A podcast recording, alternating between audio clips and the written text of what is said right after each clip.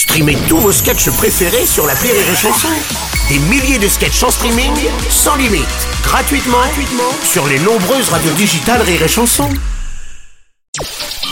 Le Journal du Rire, Guillaume Po. Nous sommes le jeudi 7 décembre, bonsoir à tous et bienvenue dans le Journal du Rire. Chaque année à cette période, les films de Noël sont nombreux à la télévision. Pour la toute première fois, un film culte débarque sur Netflix. La plateforme de streaming propose à ses abonnés Le Père Noël est une ordure. C'est cela, oui, oui. Ce grand classique du cinéma français a marqué toute une génération.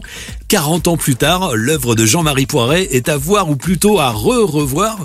Adapté de la pièce éponyme, on retrouve à l'écran ZZ, Félix, Katia le travesti et les autres personnages. Anémone, Josiane Balasco, Marianne Chazelle, Christian Clavier, Thierry Lhermitte, Gérard Jugnot, tous étaient réunis. Seul absent, Michel Blanc, qui incarnait lui un pervers au téléphone. Le Père Noël est une ordure nous emmène dans les locaux de SOS Détresse Amitié le soir du réveillon de Noël. Deux bénévoles, Thérèse et Pierre, sont de service. Leur réveillon est chamboulé par l'arrivée de personnages farfelus. Oh, une serpillière, c'est formidable, Thérèse. Je, je- je suis ravi, écoutez. Non, Pierre, c'est un gilet. Ah oui? Ah ben bien sûr.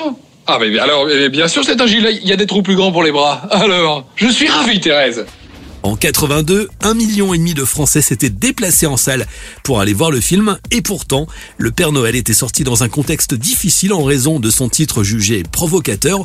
La promo du film avait même été freinée par la RATP qui avait refusé la campagne d'affichage.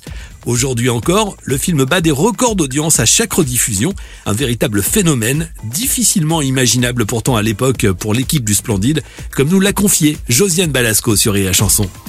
On n'aurait pas imaginé ça, c'est très difficile à imaginer.